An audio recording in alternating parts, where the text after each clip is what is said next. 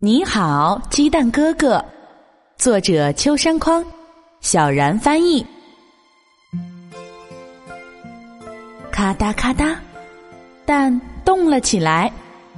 在妈妈的细心孵化下，蛋宝宝马上就要变成小鸡了。他们都努力的想破壳而出。啪啦，健康活泼的黄色小鸡们蹦了出来。可是有一只蛋却没有裂开，嘟嘟嘟，嘟嘟嘟，只听到小鸡在里面啄蛋壳的声音，却看不到蛋壳裂开。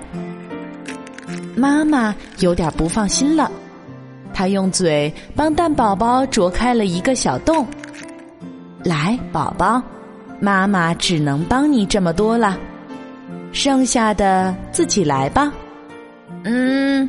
嗯，蛋宝宝使劲儿的拱着蛋壳，但力气不够，蛋壳怎么都不裂开。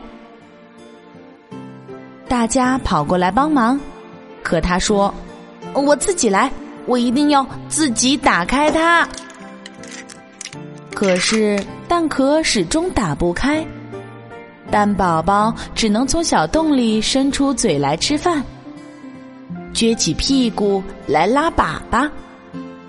伸出脚来走路，这样蛋宝宝就可以一直和妈妈在一起。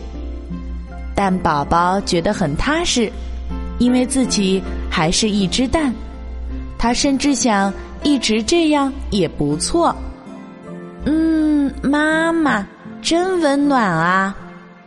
一起出生的小鸡们都长大了，只有蛋宝宝还是一只蛋。不久，蛋宝宝有了弟弟，他变成了哥哥。可是，他还是一只蛋。不过，为了伸出脚，他努力的又啄了个洞。一天，蛋宝宝正和弟弟们一起散步，一只大乌鸦追了过来。“喂，那个圆溜溜的家伙，来和我一起玩儿！”啊，救命啊！大家拼了命的跑，他们急忙爬上坡，只有蛋宝宝爬不好，咕噜咕噜，咕噜咕噜，滚下来撞在了乌鸦头上。啪！这一撞，蛋宝宝的壳裂开了，哗啦哗啦的掉了下来，乌鸦吓得摔倒在地上。啊！太棒了，哥哥，你真了不起！谢谢你，哥哥。原来蛋能这么厉害呢！弟弟们高兴极了。回到家，蛋宝宝对妈妈说：“我觉得做只蛋挺好的，我会一直努力做只蛋，因为我还要保护弟弟们呢，对吧，妈妈？”哦，是吗？那你就加油吧，鸡蛋哥哥。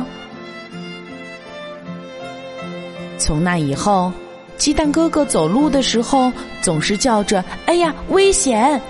绕过石头，因为那么那么重要的蛋壳，要是再撞破的话，就不得了啦。